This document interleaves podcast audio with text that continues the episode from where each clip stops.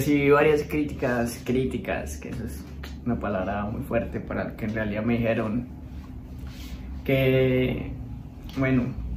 la verdad con lo que quiero empezar es que muchos amigos me dijeron como que, bueno amigos no, coloqué el podcast en Instagram, coloqué el link a Spotify, porque en realidad no quiero que mucha gente me vea en YouTube hablando.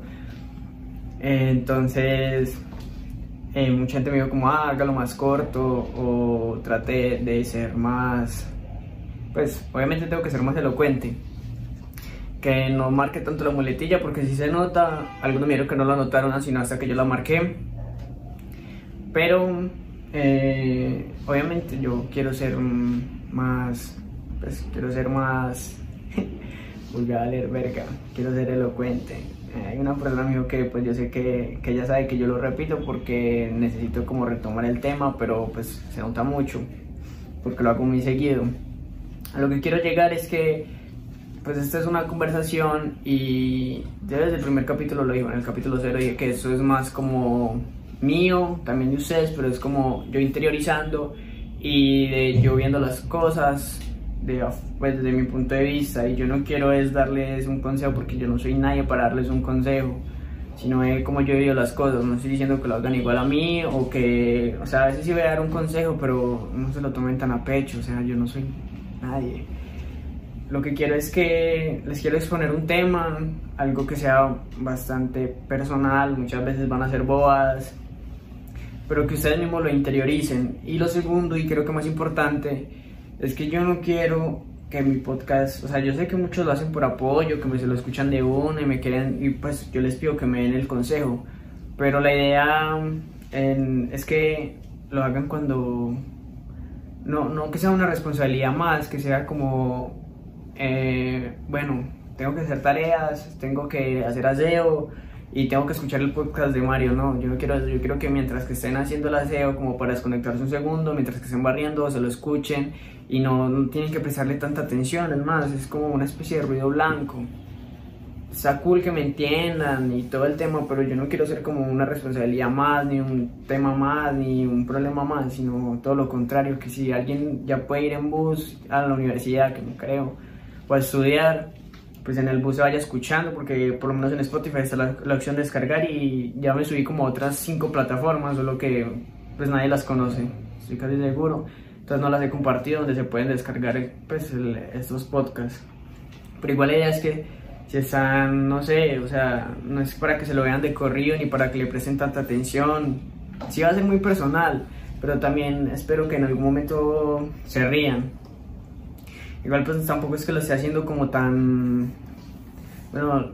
las dos cosas que quiero concluir, porque yo sé que me voy a hacer un embrollo con eso, es que eh,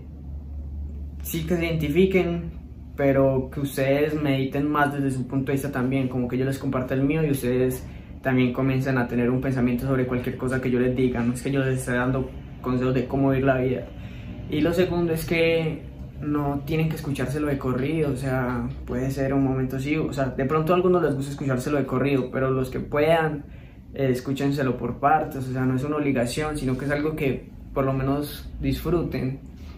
Yo sé que lo hacen por apoyo muchas veces, casi todos lo hacen por apoyo, pero no, o sea, disfrútenlo. Estaba muy pensativo en en tocar el tema, pues en hacer como algo en el capítulo cero que hablé como de varias cosas y no cerré nada. Pero, ah, y eh, lo que quiero con esto es que sea como una conversación. Yo sé que yo soy, soy yo solo y es un monólogo y creo que mañana voy a empezar a hacer la entrevista con mi barbero que pues va a ser totalmente distinto a que sea yo hablando con un tema, sino más sobre enfocarme solo con el invitado. Pero sí, es como una conversación y por eso les digo que mediten lo que yo digo y que no me respondan, bueno, si me quieren responder y me hablan por WhatsApp, mejor para mí porque a veces no tengo con quién hablar, aparte de mi novia.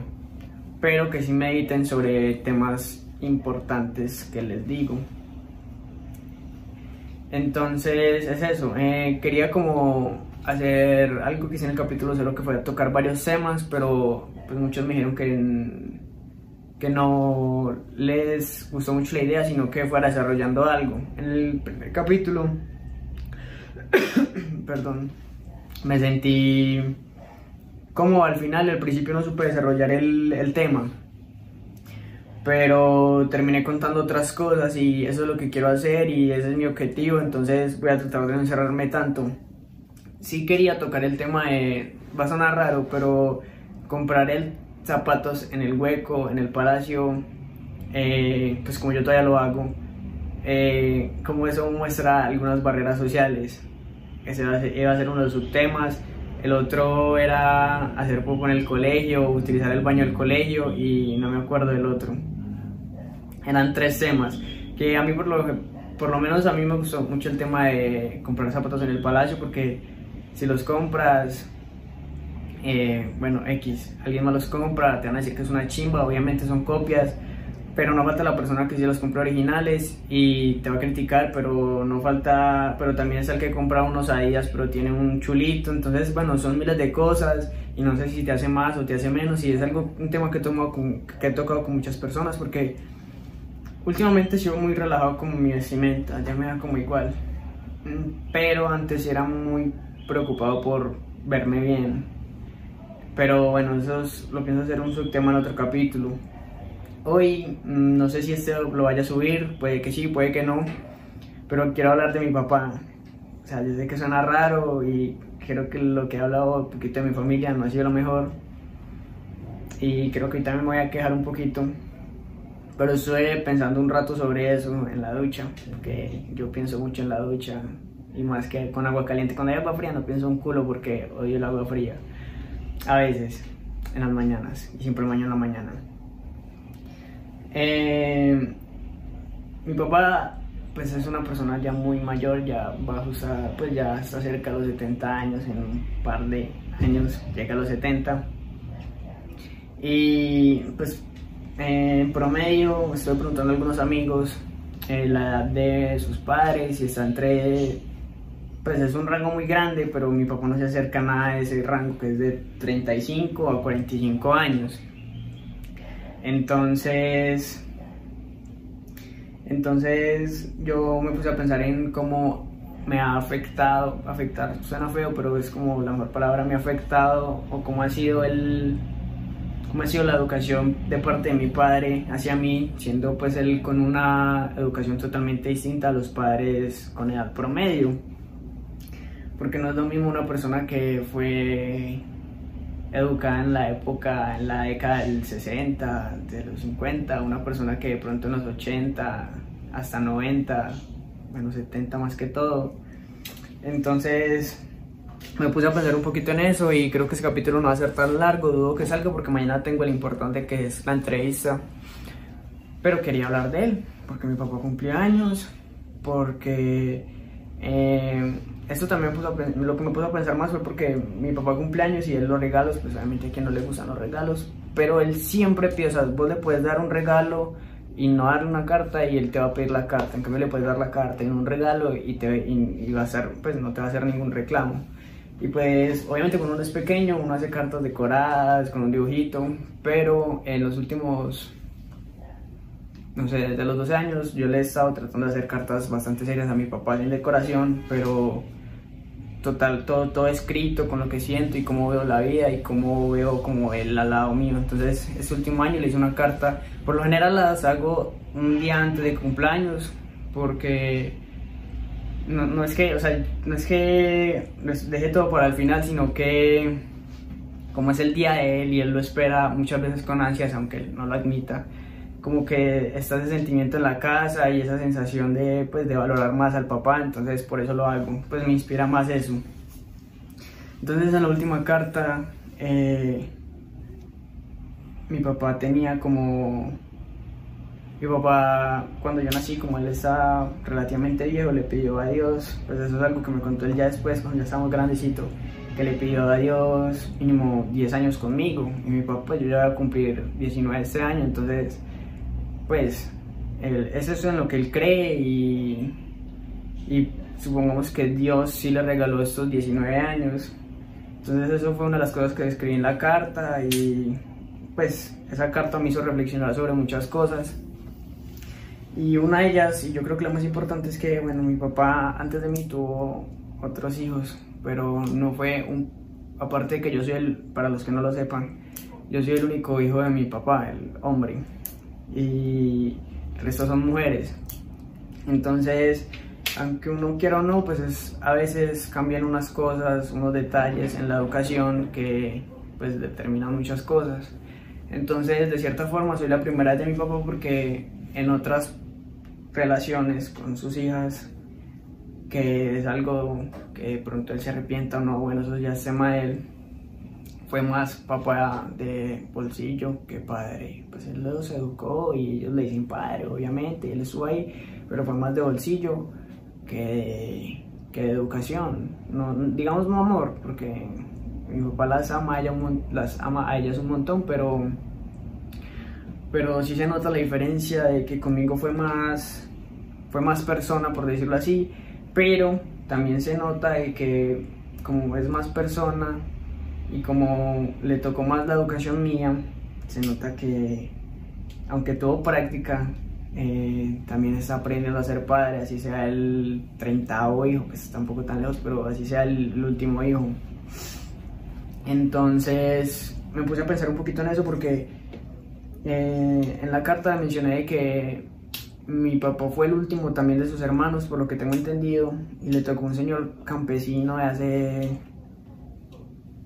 60 años. Entonces, pues a él le tocó una educación totalmente distinta a la mía y eso es algo que me llamó mucho la atención porque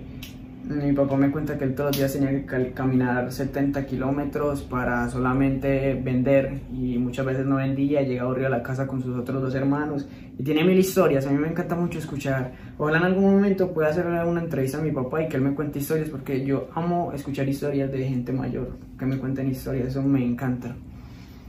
Entonces me contaba que pues yo cuando tengo que caminar 7 kilómetros para trabajar, nunca, o sea, eso es algo lo que uno muchas veces no se da cuenta. Pues puede ser esas enseñanzas que dan en la iglesia de que, o que dicen los papás cuando lo están regañando a uno de los esfuerzos que tuvieron, pero es que es muy real. El tema es que, ¿cómo dice con el tema? el, mi papá le tocaba hacer todos esos esfuerzos, mi papá me tocó que, me, dijo, que, me, dijo que en algún momento le tocó, como él se separó de la mamá, pues mi, abuelo, que nunca lo conocí por cierto, se separó de, mi abuelita, perdón. Em, mi papá le tocó irse con él, o, bueno, historias, embrollos que en realidad no tengo claro y tampoco pienso aclarar y él creo que tampoco me quiere aclarar. Y como él no era el hijo de esa señora, de la nueva señora con la que se casó mi abuelo, con la que estuvo mi abuelo, le tocó a mi papá dormir en un sótano. Entonces me dice, bueno, si tiene su cama, si tiene sus cosas, que duerma donde quiera. Pero mi papá me cuenta que cuando él era niño le tocaba dormir con, con una vela en el cuarto. Y aparte de eso le tocaba, mm,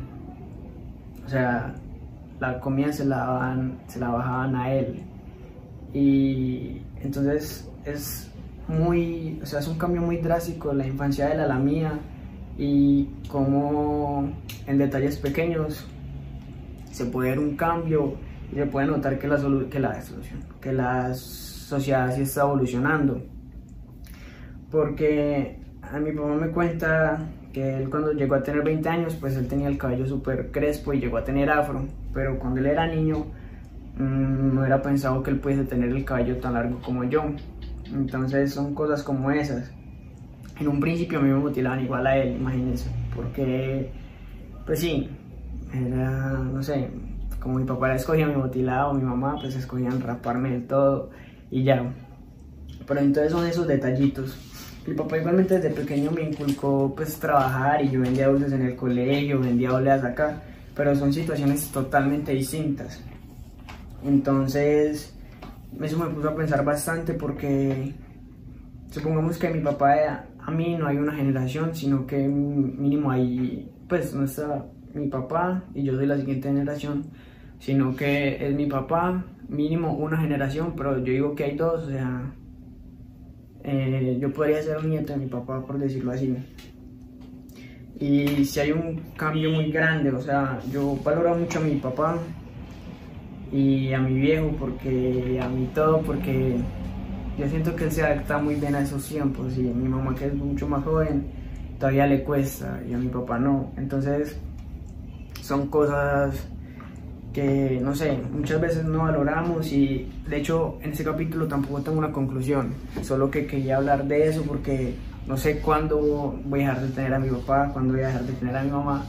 pero eso es un tema con el que nunca había hablado, o sea, uno nunca se sienta con un amigo a decirle como, hey, sabes que mi papá eso, mi papá lo otro, y valoro bastante eso de mi papá.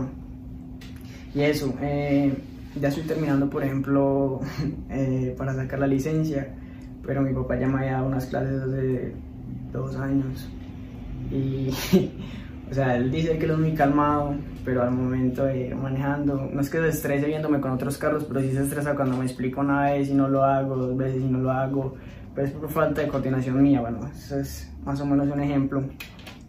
Entonces él me grita, pero yo no estoy acostumbrado a que mi papá me grite porque, no sé, eh, siempre dijo que mi mamá tuviese que tomar las, pues, las, ¿cómo se dice eso? Pues para reprendernos a mi hermana a mí. Pero él nunca hizo eso. Y pues él muchas veces no nos grita ni nos regaña, pero es bastante filoso con sus comentarios. Y, y bueno, como mi papá, pues yo nunca estoy acostumbrado a que mi papá me gritara, me regañara aprendiendo a manejar carro hace unos años. Este año creo que también salimos alguna vez.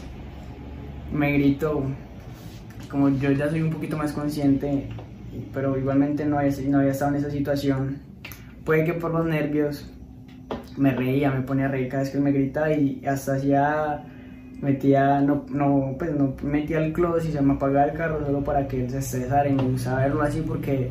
es una faceta que no conocía mi papá pues que no conocía hasta ese momento. Y es eso, yo creo que ya estoy llegando a 20 minutos y, no sé, el consejo esta vez que ya les dije desde un principio que no se lo tomen tan en serio y es meditar sobre su familia, porque yo la verdad soy muy distante con ellos, pero los valoro bastante. Y, y, y sí, muchachos, por ejemplo, mi hermana me dijo hoy como va a ser capítulo, porque ella sabe que estoy haciendo esto, pero no he tenido la confianza de mostrarles ni de compartirles el link. Y me que bueno, yo voy a salir solo para que usted pueda hacerlo. O sea, yo ni siquiera me acordaba, ni siquiera tenía ganas como de hacer uno porque no había disponibilidad, ya que mi mamá está trabajando, pero pues ahora esa cosa con mi papá. Entonces ella me queda a salir solo como para darme el espacio. Entonces, eh, sí, eh, no les estoy diciendo que con sus amigos se abran más con, con sus padres, eh, pues que cuenten las intimidades de su casa, pero sí muchas veces falta un momento como para apreciar lo que tenemos y eh, a mí me gusta mucho como decirle a mis papás que eso me gusta o eso me gusta a ellos, pues muchas veces les digo que los amo, pero no soy tan específico porque siento como que se les sube un poquito el ego. Pues digo yo, no sé, bodas que digo, pero sí está bacano expresárselo a otras personas y educar eso. Entonces, ya para el final de la carta que le escribí, le decía que si en algún momento pues él se muere, que pues, obviamente yo no quiero eso, ni va a estar nada arrepentido y pues es un discurso que utilizamos mucho. Pero no iba a estar arrepentido porque yo siento que disfruté mucho a mi papá, o sea, de pronto no leí las mejores alegrías ni, fue el hijo que pues, cualquiera desea, pero por lo menos yo de, de, de, mí para él sí sentí como, como que disfrutamos bastante y muchas personas no han tenido como ese acercamiento y yo sé pues que eh, nosotros somos muy parecidos, somos mucho, muy, muy, muy parecidos y chocamos bastante. No sé si les pasa que ustedes le caen mal, le caen mal a personas que tal vez se parezcan mucho a esas personas. De hecho, en el colegio, en los últimos 11 que hice, había un compañero, yo le caía mal a todos porque yo tengo una actitud súper fea también. Pero pues casi ninguno me conocía, pero por lo que escuchaban de mí les caía mal y pues tengo más que entendido el por qué. pues también era parte de mi culpa pero había una persona que a final de periodo eh, todavía como que ni siquiera disimulaba que le caía mal, los demás por lo menos disimulaban, pero esa persona era como, pues si hasta ahora me ve y sigue como mirándome feo y, pues yo siempre busco como de terminar bien con las personas y, pedirles perdón y buscarles el lado, pero pues esa persona nunca dio pie nada, entonces eh, yo siempre me ponía a pensar como, ah, pero ¿qué le hice a esa persona para que sea así? Porque con los demás era igual y con los demás llegué a tener un mínimo de relación. En cambio, con él me di cuenta que somos tan parecidos, o sea, yo tengo un problema gigante que muchas veces soy egocéntrico. Y esa persona pues también, no lo digo yo, lo dicen amigos de él y pues sí tienen razón, pero en eso somos muy parecidos en la forma de defendernos y cómo explotábamos. Y hace, pues este año fue que me vine a dar cuenta de eso. Igual pues yo no tengo nada en contra de él, pero no sé qué tengo que cuando sé que le caigo mal a una persona, como que me gusta seguirla molestando. Es algo que quería perder y alejar, pero pues si esa persona me alejé, obviamente no lo busco para nada pero cada que tengo la oportunidad, como que, o que tenía la oportunidad de servir, mm, no, no perdía el momento para tirarle una zasca. Y lo mismo me pasa con mi papá. Somos bastante parecidos cuando tenemos discusiones en la casa. Él me reprocha actitudes que él también tiene y eso es un, un círculo vicioso porque él me la reprocha, yo se la reprocho y pues obviamente es la típica conversación de que él es el papá, yo soy el hijo, hay que tener respeto, pero pero bueno, es eso. Igual a eso quería llegar. Las personas que muchas veces le caemos mal o nos caen mal son bastante parecidas, muy parecidas a nosotros. Que de hecho en la serie de Midnight Gospel, bueno, ya voy a perder totalmente el hilo. Decía que uno comienza, que, bueno, el personaje en una de las simulaciones comienza a ver persona, eh, a las personas pero con su propia cara. Entonces las explicaciones de eso es que como que hay un momento de tanta plenitud, por decirlo así, porque no me acuerdo cuál es el término en el que uno comienza a ver cosas de uno mismo en las demás personas. Y eso se explica eh, porque se supone que todos estamos conectados en una red, que es algo que les mencioné creo que en el capítulo 0 y me, me lo explicó un amigo, yo creo que también les dije eso, y se llama la red de Indra, en el que todos estamos conectados y todos somos un, ¿cómo se llama? Un vértice, pero bueno, esa es otra historia. Y pues algo que yo he estado como tratando de teorizar es que con las personas que más tenemos cercanía en esa red, por decirlo así, comenzamos a notar que somos bastante parecidos y pues eso ya es con otra cosa de la ley de opuestos, porque los opuestos se atraen, pero los que son parecidos chocan, pero eso es otra historia. El tema es que... El tema es eso. No, no, ya les dije que no va a haber conclusión, que no, que no hay una parte graciosa, que mediten sobre sus cosas, que me escuchen y se sienten identificados, pero valoren a sus seres queridos. Lávense la cara porque vean ese barro que me salió por verme lavar la cara. Y, nada, creo que mañana voy a ir a, a donde mi barbero. A, hacer la entrevista con él. Tengo algunas preguntas predefinidas para, para, para pues, hacer lo que él hable, para hacer lo que, que se sienta como protagonista, porque ya les había dicho que todas las personas tienen un poquito de protagonismo en el mundo, que todos tenemos mínimo cinco historias por contar. Y entonces estoy tratando de preparar eso. Como, pues, yo digo que en un capítulo dije que somos protagonistas y que en una historia simple se pueden sacar mil cosas y en otro capítulo también les voy a decir que somos un montón de casualidades y que no somos importantes en el universo y que no valemos nada. Pero es también como para poner los pies sobre la tierra de que podemos, suena muy general, podemos hacer muchas cosas, lograr muchas cosas con esfuerzo, pero en últimas,